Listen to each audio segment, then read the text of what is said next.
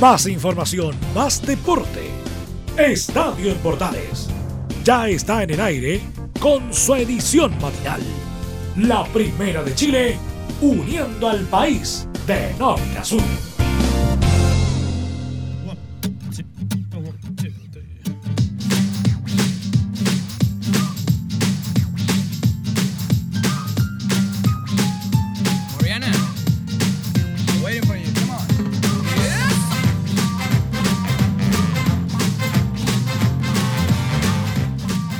¿Cómo les va? Muy, pero muy buenos días. Comenzamos esta edición de Estadio en Portales de este día martes 3 de marzo de 2020.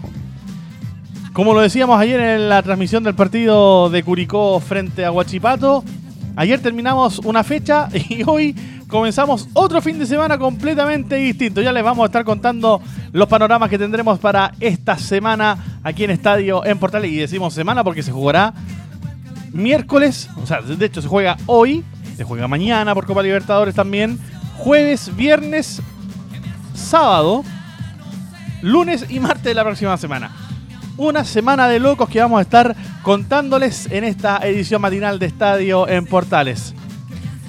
Vamos a conversar con Laurencio Valderrama respecto a lo que nos dejó el fin de semana pasado de tenis, que no lo pudimos conversar ayer por problemas técnicos. Vamos a también hacer resumen del partido de ayer de Curicó frente a Huachipato. Fue victoria del conjunto tortero por la mínima. Fue relato, de hecho, de Rodrigo Jara para Estadio Portales. Y ahí vamos a estar escuchando las palabras de Nicolás Larcamón. También Walter Montillo y la preparación del conjunto azul para su compromiso frente a Everton de Viña del Mar, donde tendrán frente a frente a un ex azul como Johnny Herrera. También la preparación de la Universidad Católica para enfrentar hoy en la tarde, duelo que también transmite Radio Portales por su señal 2 con los relatos de Fabián Rojas, y, eh, frente al Inter de Porto Alegre. Habló también el DT de Jorge Wisleman de Bolivia, eh, que juegan el día miércoles. No será lamentablemente transmisión de Radio Portales por problemas de agenda, pero sí estaremos con los duelos de la próxima semana.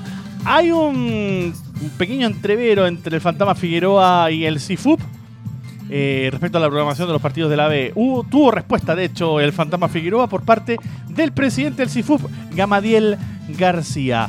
Todo esto y más en eh, la presente edición de Estadio Portales Matinal que comienza ahora.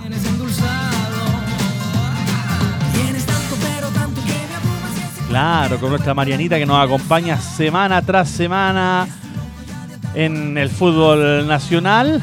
Ya estamos prestos para comenzar eh, esta revisión de fútbol. Y como lo decíamos, ganó el cuadro de, de Curicó Unido. Le ganó no sin problemas a un errático Guachipato que tuvo el mismo problema que tuvo Colo Colo el fin de semana pasado. Se perdió dos penales, uno de ellos en el minuto 92. Perdón, no, 97. El penal lo cobraron en el minuto 92 para 93. Fue penal con discusión, de hecho hubo revisión de VAR en ese penal, eh, pero finalmente lo terminó errando el cuadro de Guachipato. Cuenta mínima, como lo decíamos, gol al minuto 59 por medio de Federico Castro, que recibió una gran asistencia de Diego Vera, que se había mandado flor de carrerón para llegar hasta línea de fondo, sacar el centro hacia atrás y Federico Castro conectara de, de refilón. Sin embargo, como lo decíamos, eh, el VAR fue protagonista del partido. En el primer tiempo, un tiro libre que dio en el codo de Diego Vera, que estaba dentro del área. No fue sancionado como penal para Huachipato por el juez eh, del compromiso, pese a que la revisaron bastantes veces para tratar de, de dilucidar si es que era o no era penal. De hecho, el árbitro de este compromiso fue un, un árbitro, podríamos decir, Nobel en este torneo nacional, como es Gustavo Ahumada, que apenas había arbitrado por primera vez en primera A el, pasi- el partido entre Cobresal y lo tengo en mente, por acá lo teníamos. Entre Cobresal y Everton, que fue empate a uno. En el Cobre El Salvador fue su primer partido como árbitro de primera A. Y el segundo fue justamente este compromiso entre entre Curicó y Huachipato, en donde Gustavo Ahumada tuvo este penal que lo revisó, lo revisó, pero finalmente no consideró penal, siendo que, por lo que conversábamos nosotros de hecho en la transmisión, finalmente sí lo fue. Pero además de ese penal no cobrado para Huachipato, el cuadro acelero tuvo dos penales más. Un penal de Pablo Garcés sobre Juan Sánchez Sotelo, que el mismo delantero del cuadro acerero mandó sobre las nubes al minuto 78 y luego, ya con el tiempo cumplido, tercer minuto de descuento, el VAR nuevamente cobraría un penal, esta vez bastante cuestionable. O sea, si no cobraron el penal de Diego Vera en el primer tiempo, este penal era para no cobrarlo, probablemente le quedó dando vuelta el penal anterior al árbitro del compromiso y cobró un penal bastante dudable eh, que Claudio Sepúlveda terminó mandando al palo izquierdo de Garcés, quien se había mandado a volar al otro lado y con eso resignó la opción de empatar el encuentro. Curicó con, este, con esta victoria llegó a los 15 puntos. 15 puntos. Y es, tras esta sexta fecha, segundo a solo un punto del conjunto cruzado. Mientras que Guachipato se queda en la posición número 11 con solo 7 unidades. Y como lo decíamos, vamos a escuchar a Nicolás Larcabón, quien tuvo palabras para la actuación del cuadro tortero en conversación con el CDF y lo escuchamos a continuación. ¿Ese, bajón lo atribuyes tú a algo psicológico, algo de concentración o una virtud del rival? No, no, la sensación que yo tengo es que nos pasó un poco lo mismo con Colo Colo, lo hablábamos previo al manejo de la, de la ventaja, cuando, es, cuando llegamos o cuando vamos en las acciones emparejados en el resultado, siento de que sabemos y reconocemos bien los caminos, por dónde, de qué manera. Eh, a veces mejor, a veces peor, pero eh, creo que la mayor complicación la tenemos cuando nos encontramos con la ventaja. Quizás tenemos que empezar a administrar esa ventaja para ir en búsqueda del segundo gol. Ahí empezamos a, equivocar un poco los caminos, a diluir un poco la, profundidad del equipo y, nada, es un ajuste que tenemos que hacer, pero reconociendo todo lo, todo lo positivo del momento y todo lo positivo del laburo de estos chicos. Y todo lo positivo del momento también conlleva a, ver el marco de público que había el día de hoy, el ambiente que se ha generado, ver que usted en cuatro partidos de local ganaron los cuatro y con el arco en cero, algo que no es menor. Sí, pero no es por tribuñar, pero la verdad que la gente eh, se nos ha hecho sentir siempre, siempre, eh, hasta incluso después del partido del traspié que tuvimos en el Nacional, eh, llegaron acá y se hicieron sentir, apoyaron. en ese sentido, la verdad que estamos en un club que, que la hinchada es, espectacular y, gracias a Dios nosotros de lo que respecta al laburo que tenemos que hacer en cancha lo estamos retribuyendo y ojalá siga esta comunión porque, porque es una plaza que, es difícil para cualquiera, que se hace sentir, que juega los partidos y bueno, y hasta hoy venimos alcanzando un, excelente rendimiento de local también. Sí, y ahora, bueno, hay que dar vuelta a la página, hay que descansar, un tecito con miel, ¿ah? por si acaso para la garganta, porque estás más o menos, y concentrarte en Deportes Antofagasta, no es menor el rival, por cómo está jugando Antofagasta, es un, rival que llama la atención, por lo menos el partido que vamos a ver. Sí, un equipo que, viene haciendo muy bien las cosas, que sabemos que tiene jugadores que, que tienen un desequilibrio importante, que en su cancha saben, saben hacerse fuertes. Pero, pero bueno, ahora es momento un poco de bajar la tensión, de descansar, de, de, preparar lo que va a ser la sesión de mañana y de recuperarnos de buena manera para, afrontar ese partido que, tenemos que, entender que hay que seguir sumando, que hay que seguir trabajando sobre lo que venimos haciendo y, en definitiva eh, el camino es muy largo como para, para quedarse conforme con, lo que venimos obteniendo hasta ahora. Ahí están las palabras de Nicolás Larcamón, el DT del cuadro de Curicó, en conversación con el canal oficial y que reprodujimos tal como las escuchamos ayer en la transmisión del partido entre Curicó y Guachipato por Estadio en Portales. Nos metemos ahora ya a lo que pasará hoy. A contar de las 19.15 horas será transmisión de Radio Portales, como lo decíamos, con los relatos de Fabián Rojas, donde el cuadro Universidad Católica va a enfrentar al Inter de Porto Alegre por Copa del Libertadores de América, la primera patita, el primer partido de esta fase ya de grupos del torneo continental. Y habló en la previa justamente de este compromiso Tomás Hasta Uruaga, quien se refirió al compromiso frente al Inter de Porto Alegre y nos dice que es importante ir paso a paso. Sí, sí, obviamente un partido importante y vamos a ir paso a paso. Durante el entrenamiento del día de hoy, Ariel Solán probó una varante contigo como titular, en Colina de 3. ¿Cómo te sentiste? ¿Te gustó que, que te haya utilizado en esa posición?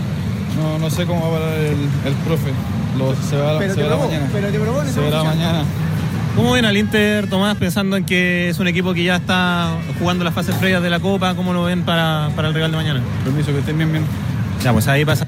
Ahí está, no, no quiso hablar mucho Tomás Taburuaga, tampoco quiso revelar mucho, mucho más de lo que había hecho Gustavo Quinteros eh, con los entrenamientos del cuadro cruzado. El día viernes, después del partido frente al conjunto de Unión La Calera, habló Benjamín Kusevich igual. También se refirió al partido que jugarán tanto cruzados como brasileños. Se refiere justamente a este debut en la Copa Libertadores y reveló en ese día que tenían ya las energías puestas en el partido. Ya la próxima semana frente a un grande el Inter. Sí, el martes es un partido muy importante, la verdad es que gracias a Dios estamos muy bien físicamente, nos, nos vamos a recuperar ahora y ya tenemos toda la energía puesta en ese partido. Cortita pero al pie. ¿Ah? Cortita pero al pie la- las palabras de Benjamín Kusevich, revelando también un poquito la desconcentración que sufrió Católica, eh, ya mirando directamente al partido del cuadro, justamente del cuadro cruzado frente al Inter de Porto Alegre el día de hoy a las 19.15, que repetimos, será transmisión de Radio Portales por su señal 2 con los relatos de Fabián Rojas. Hacemos la pausa cortita, sí, hacemos la pausa de inmediato y ya venimos con más informaciones. Todavía nos queda en todo el segundo bloque eh, el partido de Colo Colo frente al Jorge Wistleman. Habló Walter Montillo respecto al partido de la U frente a Everton del día jueves. Vamos a seguir revisando también el informe del técnico Laurencio Valderrama. Todo esto y más en la presente edición de Estadio en Portales Matinal. Pausa y volvemos.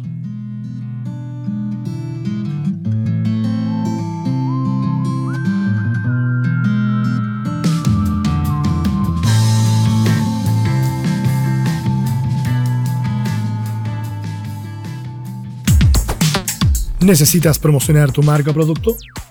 Anunciar en la primera de Chile es rápido, fácil, con cobertura nacional y no cuesta tanto. Contáctanos al correo comercial arroba. Tenemos una propuesta a tu medida, porque en la Portales te queremos escuchar. ¿Quieres tener lo mejor y sin pagar de más? Las mejores series de televisión, los mejores eventos deportivos, equipo transportable, películas y series 24/7. Transforma tu TV a Smart TV. Llama al 973-718989. Twitter arroba panchops. Te invitamos a disfrutar de la multiplataforma de portales www.radioportales.cl donde podrás escuchar el tradicional 1180m, la señal 2, además de ver la radio junto a Portales TV.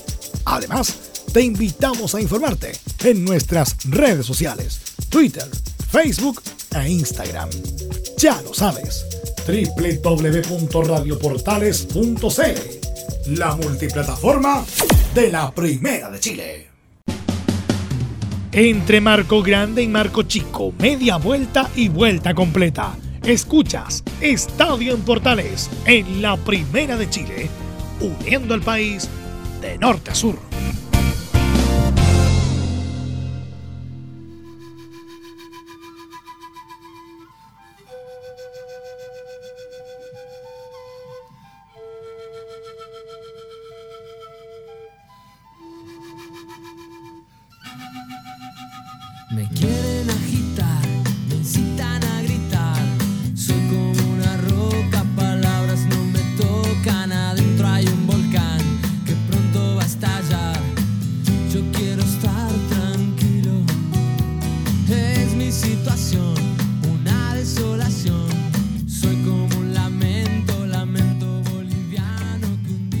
Bien, volvemos a esta edición matinal de Estadio en Portales de este día martes, como lo decíamos hace un ratito atrás, martes 3 de marzo de 2020. Ya se nos apareció marzo, ¿ah? Sí, ya. Se apareció marzo, de- definitivamente. No solamente para nosotros, no solamente pensando en el estallido social, sino también pensando en los equipos nacionales que debutan esta semana en Copa Libertadores. Ya habíamos hablado del conjunto cruzado en el bloque anterior, donde habló Kusevich, habló también otro de los referentes del cuadro de Católica como es Tomás hasta Uruaga. Y en el cuadro Albo debutarán en la altura de Cochabamba, en Bolivia, frente al Jorge Wisleman. Y habló con nosotros Cristian Díaz, que es el DT del cuadro boliviano, quien advierte derechamente a Colo Colo que serán un hueso duro de roer lo que refiere a la Copa, el primer partido sí es importante siempre, marca sobre todo aquel que es local por el hecho de, la necesidad de obtener puntos de, local y sin perder de vista que para nosotros, un equipo boliviano, cualquier grupo es muy complicado. Juegues contra quien, contra quien juegues y si esos equipos con los que juegas son Paranaense, Brasil, la historia de Peñarol, la grandeza historia de Colo Colo, bueno, seguramente lo complican un poco más, pero, pero tenemos fe en hacer una buena Copa y, y ser un hueso duro de roer. Es lo que espera el cuadro del Jorge Wisleman, como lo decíamos, en un hueso duro de roer para el cuadro de Colo Colo. Y muy probablemente Gualberto Jara va a tener que dirigir el partido del día miércoles porque de momento Colo Colo todavía no tiene DT. Sigue buscando eh, el cuadro Albo un, un un director técnico para, para su plantel mayor. Todavía está ahí, no, no, no, no ha podido el cuadro Albo abrochar a un técnico. Pero de momento todavía sigue ahí Gualberto Jara como de interino, quien habló ayer en conferencia de prensa y, anticipó eh, lo que sería el debut del cuadro Albo por la Copa Libertadores 2020 no llegan bien. Vienen de hecho del empate 2 a 2, un empate increíble luego de ir ganando 2 a 0 y de haber tenido dos penales además a favor. O sea, pasaron de haber podido irse en ventaja 4 a 0 en el primer tiempo a, a terminar empatando sobre la hora 2 a 2 frente a la U de Conce. Le preguntaron sobre la participación Alba en la Libertadores y el estratega paraguayo declaró que es otro tipo de competencia. Se juega y se compite de otra manera. Con las últimas condiciones del campeonato interviene la diferencia de goles de visita y eso es muy importante. La mayoría de los equipos usa jugadores de mucha experiencia en este tipo de competencia. Estoy analizando al rival, entrenando. Podría utilizar un juvenil o si no recurrir a los que tengo en mejores condiciones. Hay que sumar la altura. Es importante que las líneas estén juntas, tener el balón, recuperarlo lo antes posible y lo más lejos posible también de nuestro arco.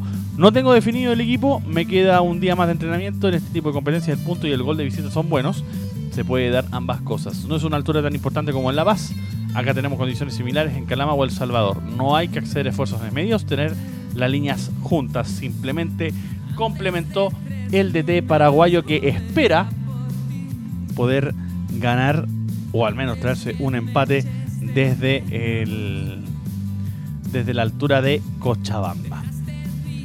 Dejamos al equipo Albo ahí esperando a la Guaite, claro, porque habló por el lado del conjunto azul. Volvemos a saltar un día más, ya habíamos visto lo que podía pasar hoy día martes con Católica.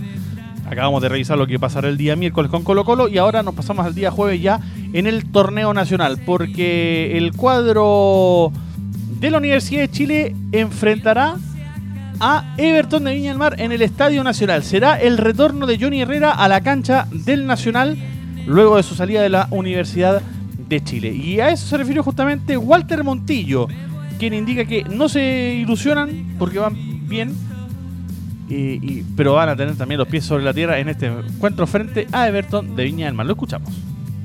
Bienvenido sea. Hoy se enfrentan a Everton de Viña del Mar, que además tiene la particularidad que tiene a Johnny Herrera. ¿Se ha conversado algo del tema? Va a ser un partido, me imagino que el menos interesante desde ese punto de vista. No, Johnny es un ídolo de, la institución, pero bueno, ahora está defendiendo otros colores y nosotros tenemos a Tuto en un gran momento y, y lo respaldamos y sabemos lo que refleja para el hincha de la U Johnny Herrera, pero ahora está defendiendo otros colores. Nosotros tenemos que pensar lo vamos a nosotros, tratar de hacer un gran partido, sumar de a tres en casa, que para nosotros va a ser eh, fundamental y primordial, porque es una semana linda, si podemos meter dos triunfos. Así que bueno, ojalá que salga un lindo partido. Walter, ¿cómo analizas el sentimiento que te ha dado Garanquis eh, en las fechas? Eh, ha sido una constante, sin duda, en el medio campo contigo. La verdad que lo felicitamos porque creo que, a nuestro entender, a mi entender, es el mejor juego del torneo lo tengamos nosotros es, un- es una gran alegría. Creo que nos complementamos bien, a veces cuando lo marcan mucho a él, por ahí me deja espacios a mí, cuando me marcan mucho a mí, el que aparece es él. Eh, nos vamos complementando bien. Creo que, que es un jugador con unas cualidades impresionantes y está bueno que lo tengamos nosotros. Ojalá que siga por ese camino porque puede hacer una carrera muy linda. Una, una amalgama perfecta entre experiencia y juventud, lo de Montillo con Pablo Aranqui, si lo queremos ver de esa manera. Pero es bastante claro ahí Walter Montillo refiriendo justamente a al retorno de Johnny Herrera al Estadio Nacional. Lo que decíamos, será el. Será el, el redebut, se podría decir así, de Johnny Herrera en, el, en los pastos del Nacional luego de su salida conflictiva de la Universidad de Chile. Que reconocer que fue bastante conflictiva su, su salida. Nos pasamos a la primera B porque hay una, un conflicto bastante interesante ahí entre Gamadiel García y el Fantasma Figueroa. El Fantasma Figueroa de Cobreloa que ha reclamado por la programación de los partidos de la primera B y esto fue lo que le respondió Gamadiel García. Lamento que se sienta un enemigo del sindicato. Los lenguajes que uno utiliza van generando realidad. Si él cree que es enemigo del sindicato, eh, lamento que sea así, pero la verdad no puedo hacerme cargo de las palabras que pueda señalar eh, un técnico de un equipo o de otro. De hecho, yo no trabajo para los técnicos, así que la verdad eh, lamento que, que se refiera en esos términos al sindicato, pero nosotros vamos a seguir trabajando, tratando de velar por la salud de nuestros jugadores. Nosotros como sindicato no somos quienes programamos los partidos del torneo nacional. Hay una mesa de programación en donde están los, los distintos conflictos o, o los distintas aristas que puede tener una programación de partido y en ese caso participa Carabinero, muchas veces Estadio Seguro o la mayor parte del tiempo están participando la NFP, nosotros como sindicato, como nosotros lo señalamos en, en nuestro comunicado, hay temas de seguridad, hay temas también técnicos, por lo tanto no todo depende del sindicato. Bueno, ahí está la respuesta de Gamadiel García al Fantasma Figueroa, justamente refiriéndose a este tema eh, puntual de la programación de los partidos de la primera vez, donde el Fantasma Figueroa se sentía totalmente pasado a llevar. Saltamos al polideportivo y en este caso al tenis, donde revisaremos lo que nos dejó este fin de semana eh, con la victoria del, del brasileño Wilfred. ¿Cómo se llama este chico? Vamos a buscar acá el nombre, porque por acá lo, lo teníamos. A ver, acá está. Porque claro, jugó, ahí está. Will, eh, Thiago Seibot Wild, ese es el nombre. Thiago Seibot Wild que justamente derrotó a Cristian Garín, o mejor dicho, fue el jugador contra quien Garín se retiró del, del abierto de Santiago y que terminó pasando a semifinales con esa victoria. Terminó llegando a la final y además salió campeón. Y esa lesión de Cristian Garín que terminó significando que no juegue la serie de Copa Davis frente a Suecia. Todo esto y más en el informe de Laurencio Valderrama. ¿Cómo estás, Laurencio? Muy, pero muy buenos días. Hola, ¿qué tal Anselmo? Muy, pero muy buenos días. Un gusto de saludarte a ti y a todos quienes escuchan Estadio Portales AM. La noticia del tenis el fin de semana pasado estuvo marcada por el retiro de Cristian Garín en los cuartos de final de la ATP 250 de Santiago Chile Open by Don Care 2020 por dolores en la espalda, lo cual provocó la posterior baja del número uno de Chile para la serie de Copa Davis ante Suecia a disputarse en Estocolmo el 7 y 8 de marzo. Vamos por partes en este informe, estimado Anselmo. En primer término, el viernes estuvimos justamente en San Carlos de Apoquindo para observar el partido de Cristian Garín ante la joven promesa de Brasil, Thiago Seibot Wild, 188 del mundo en ese momento. En circunstancias normales, seguramente Garín habría ganado el partido, pero en ese primer set ya se notaban las molestias físicas evidenciadas en su debut del día jueves. Pese a ello, el tanque tuvo seis puntos de set para llevarse el primer parcial, pero su rival resistió bien y se llevó el primer set por 7-6, 7-1 en el tiebreak. Tras ello vino una imagen que dio la vuelta al mundo. Un Cristian Garín llorando de impotencia en su banca por no poder seguir jugando y esperando unos 10 minutos para tomar la decisión final, retirarse del torneo por la lesión a su espalda. Con las declaraciones de Garín en rueda de prensa, donde admitió que el médico le, dijo que debía parar, pero que él decidió jugar por el público en Estadio Portales AM en alianza con Radio Sport Chile. Sí, el, motivo, la verdad, que vengo hace una semana con problemas lumbares. Eh, vengo con mucho dolor. Ayer terminé muy tarde. En la mañana fui a hacerme exámenes y tengo una inflamación en, la, en una articulación ahí en mi lumbar. Y la verdad que el doctor hoy me dijo en la mañana que tendría que parar, descansar, pero hoy, hoy jugué, quería jugar, tenía muchas ganas de, hacerlo bien. Eh, por último, hacer eh, mi mayor esfuerzo y, la verdad que no, no, me sentí no me sentí bien, como lo pudieron ver, no, no, la energía no estaba muy bien, tenía en la cabeza el dolor y, la verdad que, eh, que con el tema de Suecia no, no sé, la verdad que eh, en estos momentos tengo una lesión a tomar en cuenta, Eh, el doctor me, me- me dijo que parara una semana, pero bueno, mañana, mañana veré ese tema. Al día siguiente se conoció la dura noticia. Cristian Garín presentó un síndrome facetario lumbar, por lo cual los médicos le recomendaron un reposo deportivo de 5 a 7 días. Es decir, a las 16 horas del sábado 29, el equipo chileno de Copa Davis se quedaba sin su principal jugador. Garín, antes que saliera este comunicado de la Federación de Tenis, admitió que pudo haber sido un error haber jugado este partido de cuartos de final, porque sabía en cierto modo de la magnitud y del riesgo de su lesión, pero destacó que espera volver bien para la dura gira de Master Mills en marzo. Cristian Garín en Estadio Portales AM. Eh, creo que el doctor hoy me dijo eso, que en una semana debería ir bajando la inflamación, es una sobrecarga que tengo y creo que creo que, es fundamental eh, tomar en cuenta eso. Eh, como tú dices, vienen torneos muy importantes en, marzo y abril y, hay que- quiero estar bien. La verdad que, que hoy hice lo que pude, entré a jugar por, porque me, me gusta mucho jugar acá y porque sentía que tenía que hacerlo, pero no sé si, si físicamente fue la mejor decisión, pero, pero ya está y hice lo que pude y, recuperarse. Cerca del final de la conferencia tuvimos un pequeño diálogo con Cristian Garín, donde le hicimos ver lo positivo del inicio de este año, con un récord personal de 10 victorias seguidas en Arcilla, y además que el público chileno despidió con aplausos al jugador pese a su derrota y retiro del torneo. Nuestro diálogo con Garín y las últimas reflexiones con optimismo del chileno en Estadio Portales AM. Preguntarte un poco eh, por dos cosas positivas. Eh, lo primero, eh, lograste al final 10 triunfos seguidos en Arcilla y lo segundo, bueno, al final el aliento del público que te despidió con aplausos. Sí, contento. eh, como te dije, no todo es negativo en estos momentos. Creo que vengo, he tenido un gran año, un buen principio de año en Arcilla. Creo que es fundamental eh, mantener la calma, seguir entrenando, re- recuperándome físicamente, seguir adelante. Eh, el año es largo, obviamente me duele perder acá, pero hice lo que pude.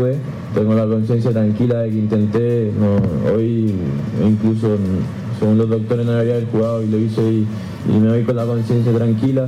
Espero recuperarme lo antes posible. Y la otra pregunta, no hay otra pregunta. El aplauso de la gente. Ah, el aplauso de la gente, por eso jugué, por, por la gente, eh, tenía ganas de, de hacerlo bien, era una buena, una buena posibilidad y ya fue.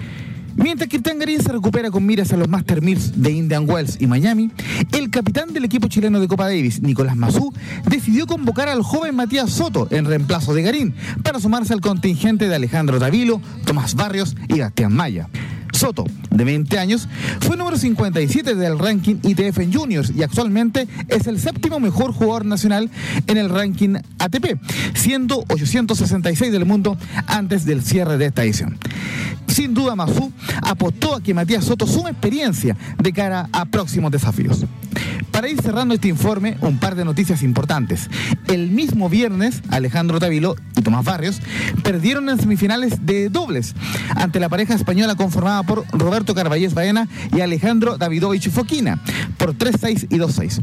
Justamente el binomio español terminó logrando el título de dobles al día siguiente, tras vencer por 7-6, 7-3 en el tiebreak y 6-1 al binomio del salvadoreño Marcelo Arevalo y del británico Johnny O'Mara.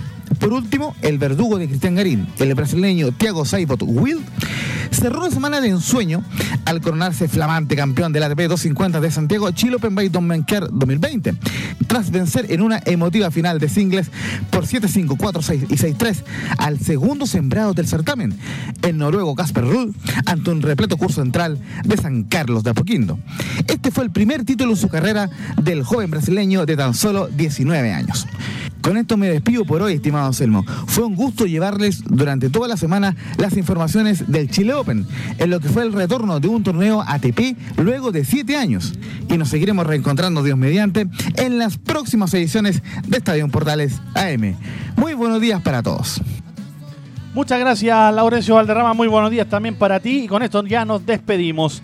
Le agradecemos a todos la sintonía y la buena onda. Y será hasta hoy a las una y media de la tarde para la edición central de Estadio Portales. Y la edición AM vuelve mañana a las 7 y media de la mañana con la conducción de Rodrigo Jara. Un abrazo. Buenos días.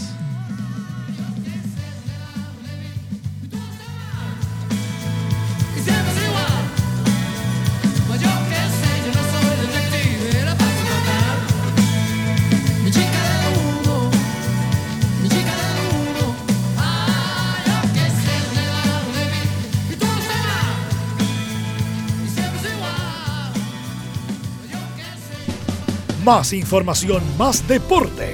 Esto fue Estadio en Portales, con su edición matinal. La primera de Chile, uniendo al país de norte a sur.